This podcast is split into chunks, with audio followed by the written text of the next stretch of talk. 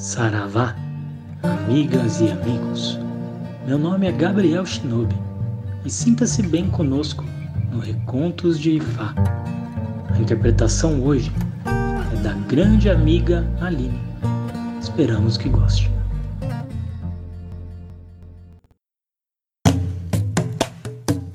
Nanã era considerada grande justiceira.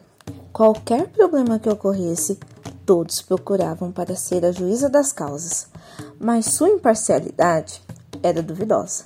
Os homens temiam a justiça de Nanã, pois se dizia que Nanã só castigava os homens e premiava as mulheres. Nanã tinha um jardim com um quarto para os eguns, que eram comandados por ela. Se alguma mulher reclamava do marido, Nanã mandava prendê-lo. Batia na parede chamando os eguns. Os eguns assustavam e puniam o marido. Só depois Nanã o libertava. Ogum foi reclamar Ifá sobre o que ocorria. Segundo Exu, conhecido como bisbilhoteiro, Nanã queria dizimar os homens. Os orixás reunidos resolveram dar um amor para Nanã, para que ela se acalmasse e os deixasse em paz. Os orixás enviaram Oxalufã nessa missão. Chegando à casa de Nanã, Oxalufã foi servido com ricos alimentos, mas o velho pediu-lhe que fizesse um suco de iquibins, de caracóis. Oxalufã, muito sábio, fez Nanã beber com ele o suco. Nanã bebeu do omieró a água que acalma. Assim, Nanã foi se acalmando. Cada dia que passava, Nanã se afeiçoava mais a Oxalufã. Pouco a pouco, Nanã foi cedendo aos pedidos de Oxalá, mas até então, Nanã não havia mostrado a ele seu jardim.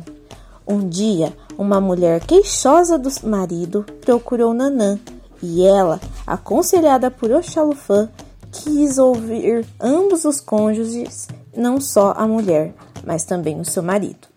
Nanã tinha se acalmado mostrou de vez todo o seu reino a Oxalufã.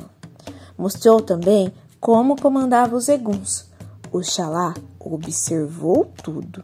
Um dia, quando Nanã se ausentou de casa, Oxalá vestiu-se de mulher e foi ter com os eguns.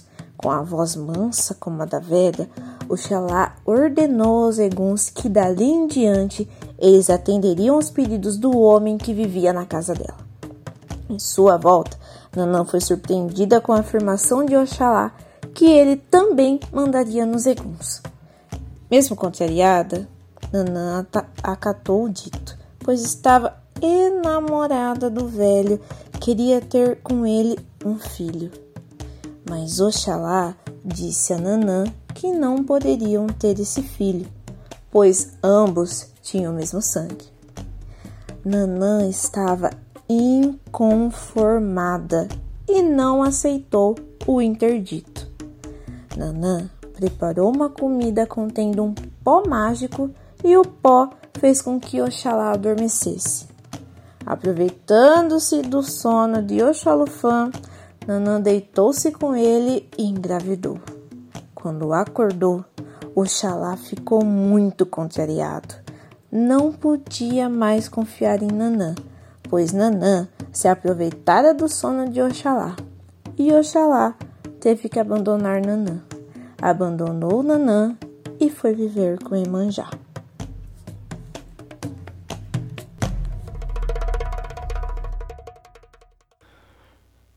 O conto de hoje se chama Nanã tem um filho com Oxalufã.